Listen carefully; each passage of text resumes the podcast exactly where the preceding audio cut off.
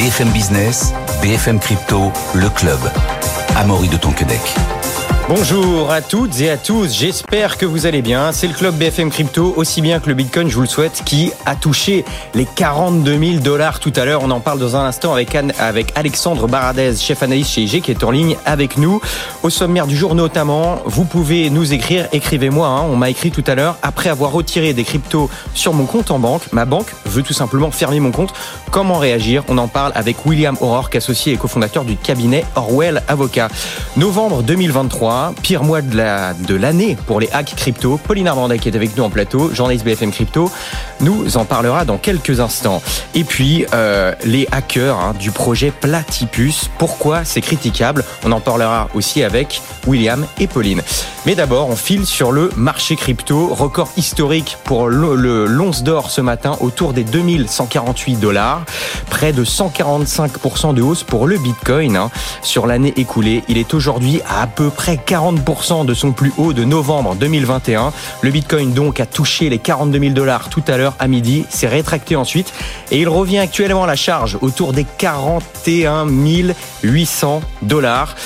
Alexandre Baradez, bonjour Alexandre, vous êtes en ligne avec nous. Bonjour bonjour à tous. Chef analyste chez IG. Alexandre, donc on a frôlé les 42 000, on est aux portes des 42 000. Déjà pour commencer, comment expliquer cette hausse Alexandre? C'est le, sentiment qui se propage sur la plupart des, actifs, euh, que ce soit les actions, euh, même une partie des obligations. Euh, ce sentiment que le, plus dur est derrière nous, ça on l'est déjà depuis un petit bout de temps, mais qu'au-delà de ça, le marché est dans une, dans une anticipation de plus en plus précoce, ou plutôt de l'anticipation d'un pivot de plus en plus précoce des banques centrales. On rappelle qu'il y a quelques semaines encore, les, différents marchés euh, anticipaient que les banques centrales, la Fed ou la BCE, allaient commencer à baisser leurs taux seulement à partir du second semestre 2024 et plutôt dans la, la fin du second semestre.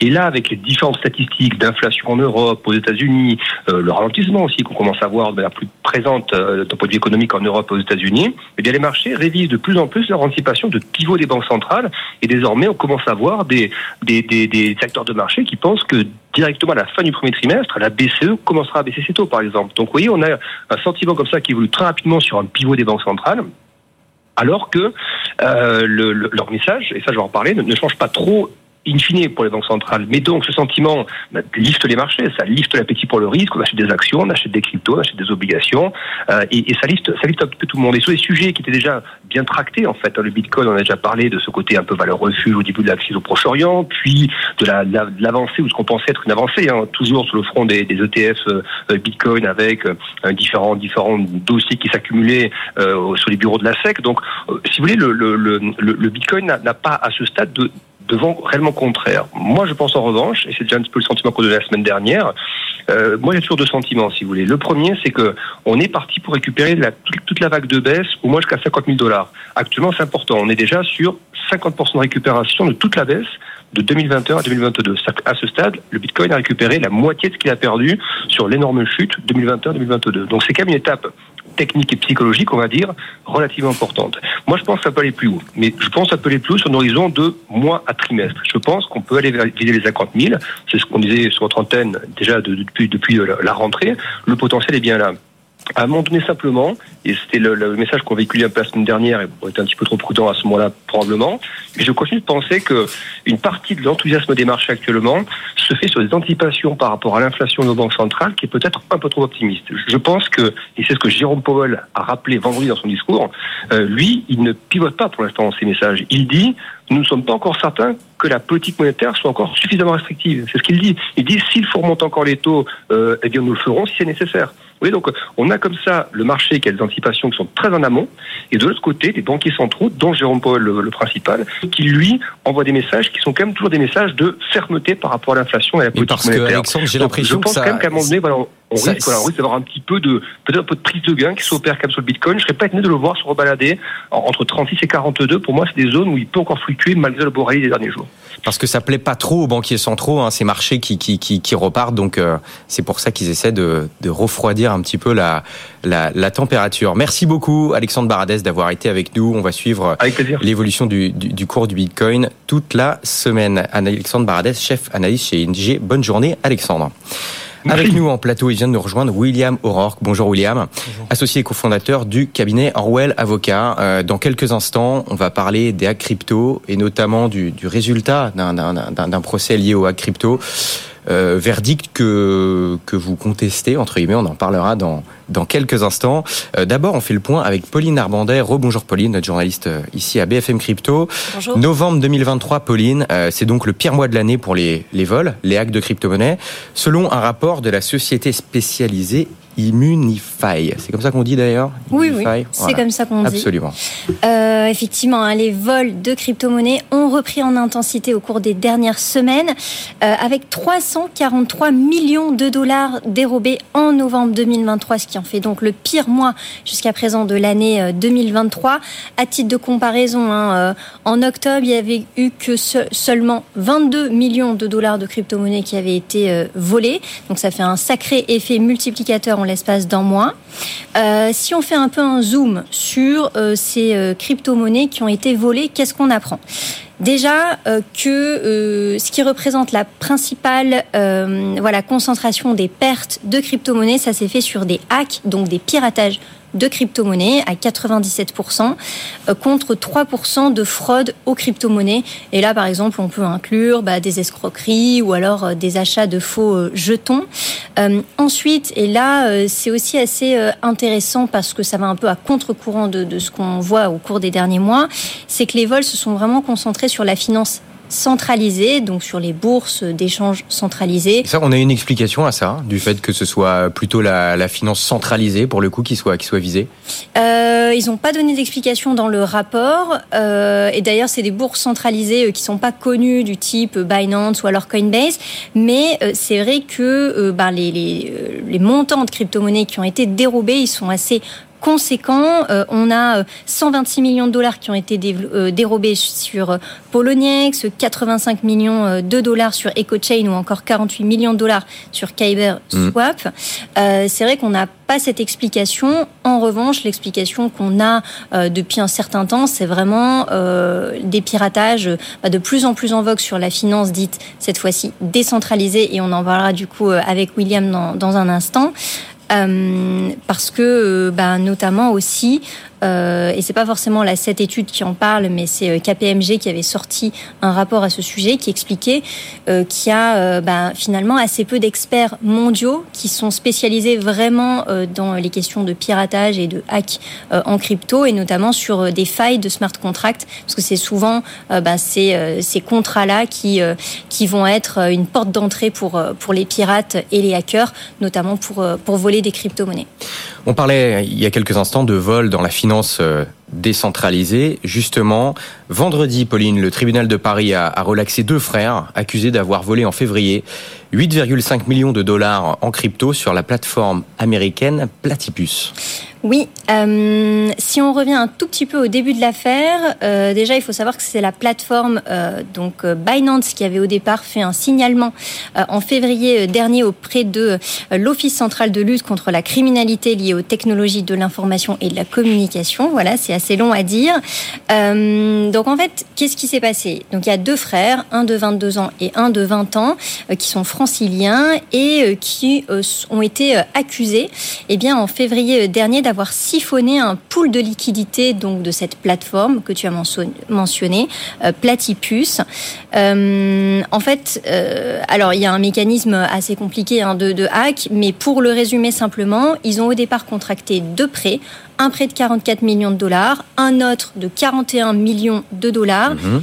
Puis, ils ont utilisé une, une, fonction dans la finance décentralisée qui permet en fait de faire une sorte de sortie d'urgence de fonds, euh, qui leur euh, a permis de retirer 9,5 millions de dollars. Euh, je dis leur a permis parce que en fait, en réalité, ils ont fait une petite erreur de manipulation et ils n'ont visiblement pu récupérer que 270 millions 270 euh, 000 euros pardon, et euh, dépenser environ 60 euh, 000 euros.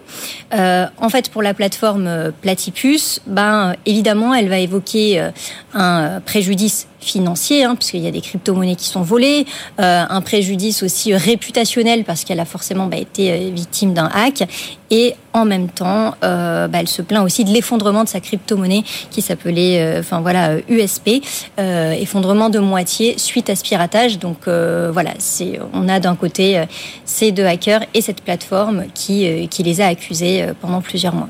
Bon, et ce piratage, le verdict a été plus clément que, que, prévu. Pauline, vendredi, les deux hommes ont été relaxés, mm. mais fin octobre, le parquet avait requis de la prison pour l'accuser de 22 ans. Mm. Ce premier procès de piratage de crypto euh, devant faire jurisprudence hein, en France selon les termes de la procureure.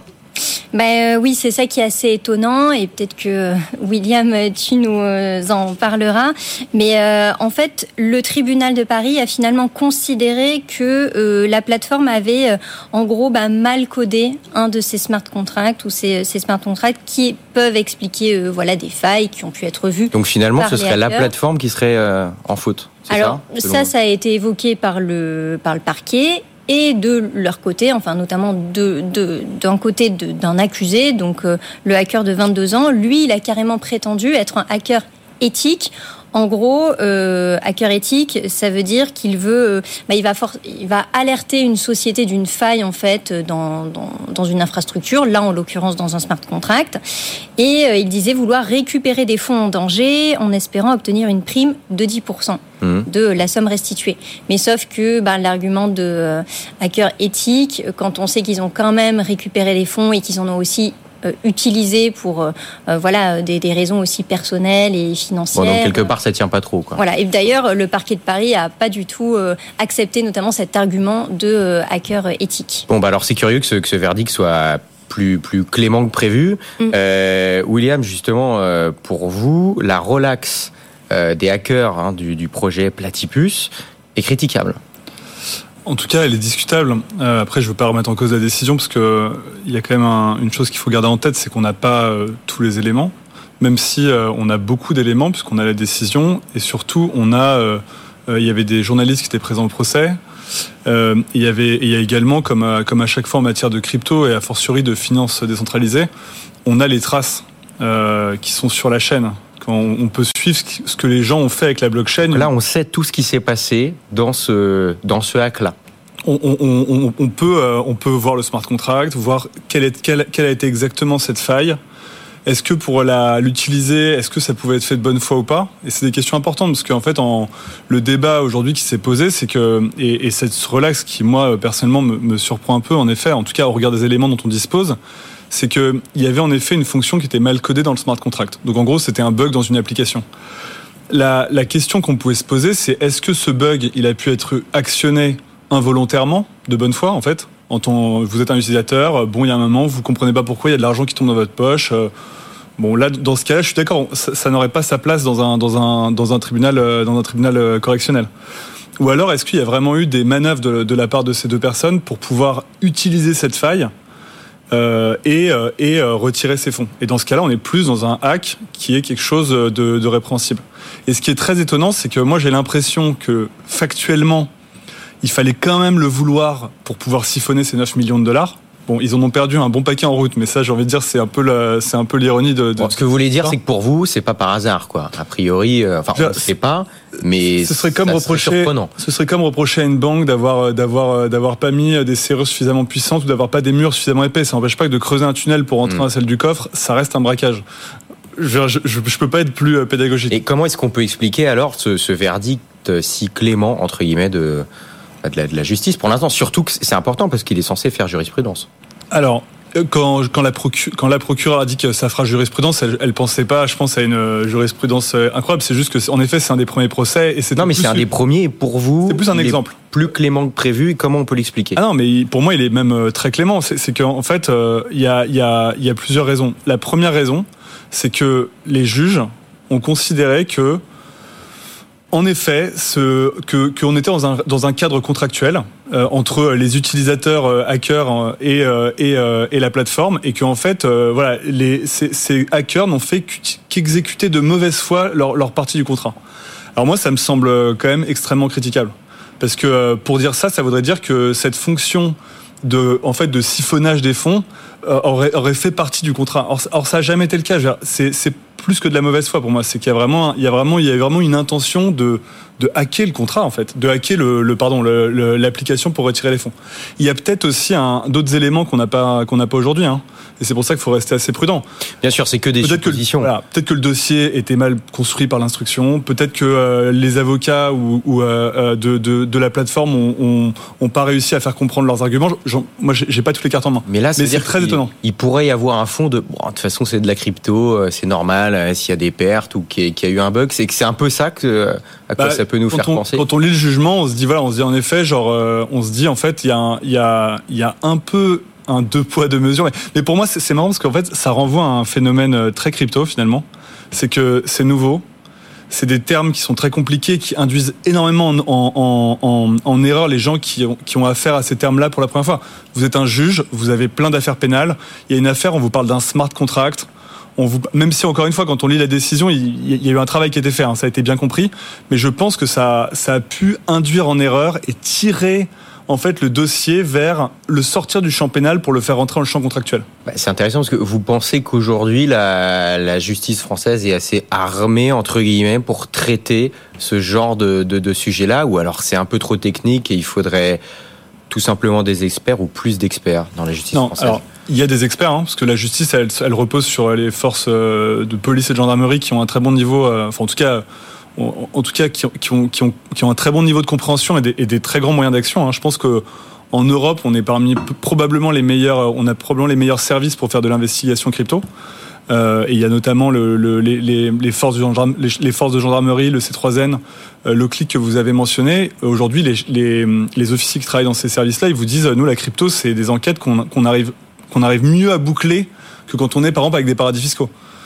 Parce qu'en fait, nous, on peut faire de l'analyse on-chain. Euh, si les types sont, euh, sont en Europe ou en France, on arrive à mettre la main dessus très rapidement. C'est ce qui s'est passé. Donc, c'est pas un problème d'expertise alors c'est pas un problème d'expertise. Par contre, il y a un problème, si vous voulez, de, de je pense que là, quand on lit les, les termes, quand, quand, les juges nous disent c'est une, c'est une exécution contractuelle de mauvaise foi, en fait, la, la, moi, la seule chose qui me vient en tête, en tout cas euh, à, première vue, c'est que voilà, c'est, le côté smart contract, quoi, qui est encore une fois une erreur de terminologie. Un smart contract, c'est une application. Bon, il y a, y, a, y a, un cas pratique. Hein. On, on, m'a écrit euh, aujourd'hui. D'ailleurs, vous, vous pouvez nous, nous, écrire, m'écrire hein, sur LinkedIn ou Twitter ou X. Euh, si vous avez des questions, n'hésitez pas. Euh, c'est Clémence qui m'a écrit, qui me dit mon compagnon se fait virer des banques lorsqu'il retire ses cryptos. Généralement, lorsqu'il effectue de gros retraits depuis Binance vers son compte bancaire, sa banque lui demande les infos suivantes. Donc, CERFA 3916 bis, capture d'écran de l'interface du site avec nom, prénom, relevé d'opération. Sauf que quand il fournit ces, documents, bah, la banque demande ensuite euh, un relevé de compte ou tout autre document justifiant l'origine des fonds. Euh, le problème, c'est que les fonds viennent de plusieurs euh, petits portefeuilles ont chacun investi sur différentes cryptos qui n'existent plus forcément aujourd'hui. c'est impossible de transposer cette information en un seul document qui raconterait toute la situation à la banque. Euh, bon, il s'est donc déjà fait virer d'une banque et aujourd'hui, la banque où il est actuellement le menace. William, euh, comment est-ce qu'on peut faire euh, face à, cette situation Et déjà, est-ce que ça concerne beaucoup de gens? Alors, ça concerne beaucoup de gens. pour, en fait, pour une raison simple, c'est qu'il faut se mettre à la place des banques comme, euh, comme, euh, comme toujours quand on a affaire à, à, un service ou un établissement, il faut se mettre à sa place. Les banques, elles ont euh, les cryptos pour elles, c'est un sujet qui reste quand même assez marginal hein, dans, dans tous les flux financiers qu'elles voient passer, et c'est un sujet qui est considéré comme un risque. Et c'est pas, si vous voulez, de leur faute, c'est que c'est que les autorités de régulation considèrent les crypto-monnaies comme des vecteurs de risque élevés euh, à cause bah, justement des, des de, de, ce qu'on vient de se dire, de cette criminalité, des ransomware. Donc elles se protègent, c'est ça que ça veut dire, c'est qu'elles se disent oulala, là là, moi je veux pas rentrer là-dedans, donc euh, tout de suite on. C'est pas qu'elles c'est pas qu'elles veulent pas rentrer dedans, elles peuvent faire de la surconformité qui consiste en fait à virer les clients pour ne pas avoir à les traiter parce que c'est des clients qui coûtent cher en fait. Les clients qui touchent de la crypto, ça entraîne des alertes et il y a des gens en conformité qui passent du temps là-dessus. Et ce temps représente une charge pour la banque en fait. Et donc après il y a une question un peu de coût avantage. Je dis pas que c'est le cas dans, pour des particuliers, mais je veux dire, à l'échelle globale, c'est ça le sujet. Euh, et en plus c'est des sujets compliqués. C'est-à-dire que la conformité bancaire. Euh, Genre, faut former des gens à, à comprendre ce que c'est que la crypto. C'est un monde compliqué. Il y a des coins qui apparaissent, qui disparaissent, etc., etc. Donc en fait, la, la seule chose à faire, c'est qu'il faut essayer de faciliter au maximum le travail de la conformité des banques.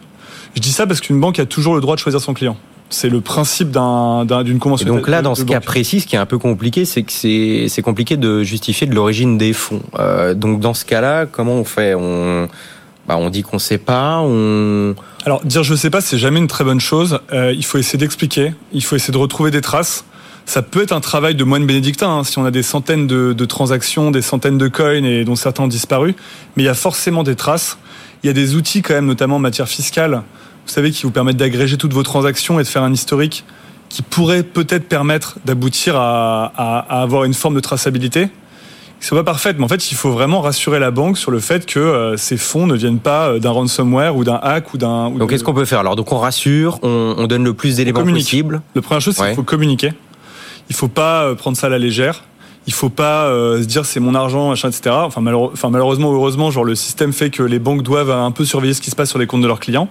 Donc il faut rassurer, il faut communiquer et il faut essayer de se mettre à la place d'une personne qui va être un peu comme une forme d'enquêteur, quoi. Euh, même si euh, c'est pas tout à fait le bon terme, mais elle va vouloir avoir des éléments factuels pas des récits euh, interminables sur j'ai fait hmm. ci, j'ai fait ça, etc. Juste voilà, j'ai acheté tel coin à telle date à peu près ou dans mes souvenirs c'était tel coin à telle date. Vous pouvez retrouver des traces sur internet de ce coin ou sur CoinMarketCap ou sur CoinGecko. Il y a forcément des traces. C'est quand même très rare qu'un coin disparaisse d'internet. J'ai acheté tant de quantités à tel cours à ce moment-là. C'est ça qu'il faut essayer de faire. Essayer, voilà. Le, mieux, c'est d'avoir vraiment une sorte de, traçabilité pour que en fait la personne puisse se dire ok, on a affaire à une personne qui a, enfin, son patrimoine crypto. Il y a une cohérence dans l'historique en entendant bien que on sait tous que la crypto c'est un peu voilà il y a un côté un peu fou hein mais je veux dire, il faut quand même, il faut quand même être en mesure de, de que, que, que, la banque puisse prendre une décision. Quoi. Sinon, par défaut, elle va fermer le compte. Bah oui, donc faut vaut mieux éviter ça quand on quand on peut le faire. Mais c'est intéressant à cet argument de, de fermer le compte. C'est pas forcément de la peur, c'est aussi potentiellement de l'économie financière, sachant que ça coûte cher, du coup, de faire des investigations. Et euh, si vous n'avez pas les gens pour le, le traiter, genre c'est bête, vous êtes un établissement hmm. bancaire français euh, lambda vous, avez des, cas comme ça qui arrivent, vous avez personne de spécialisé en conformité, il y a une personne qui vous dit bah moi je veux, enfin voilà, après c'est des coûts, c'est de la formation, etc. Donc c'est c'est c'est faut, faut le voir comme ça aussi. Pauline, un, des articles que vous avez écrit dernièrement qui a, qui a très bien marché, euh, c'est quand euh, quand on parlait de quand vous parliez de la des banques qui craignent une fuite des dépôts euh, de leurs clients avec l'arrivée de l'euro numérique. Donc on rappelle l'euro numérique il devrait arriver, euh, je parle au conditionnel, en 2027-2028. Et il y a un peu un match entre euh, la Banque Centrale Européenne et les banques commerciales qui veulent éviter de se faire désintermédier euh, face à l'arrivée de cet euro numérique. Les banques commerciales voudraient un plafond par citoyen à 500 euros. Et pour l'instant, euh, la BCE s'est arrêtée à un plafond de 3000 euros, c'est ça? C'est ça, et c'est vrai que c'est un grand sujet de euh, crispation hein, entre la BCE et les banques aujourd'hui.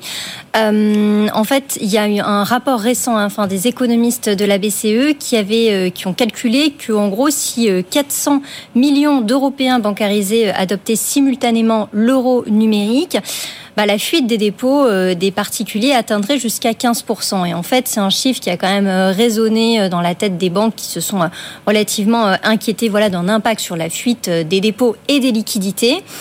Euh, c'est pour ça d'ailleurs dans ce contexte que la banque notamment euh, française BNP Paribas avait euh, suggéré une mm. limite de 500 euros, donc maximum par particulier.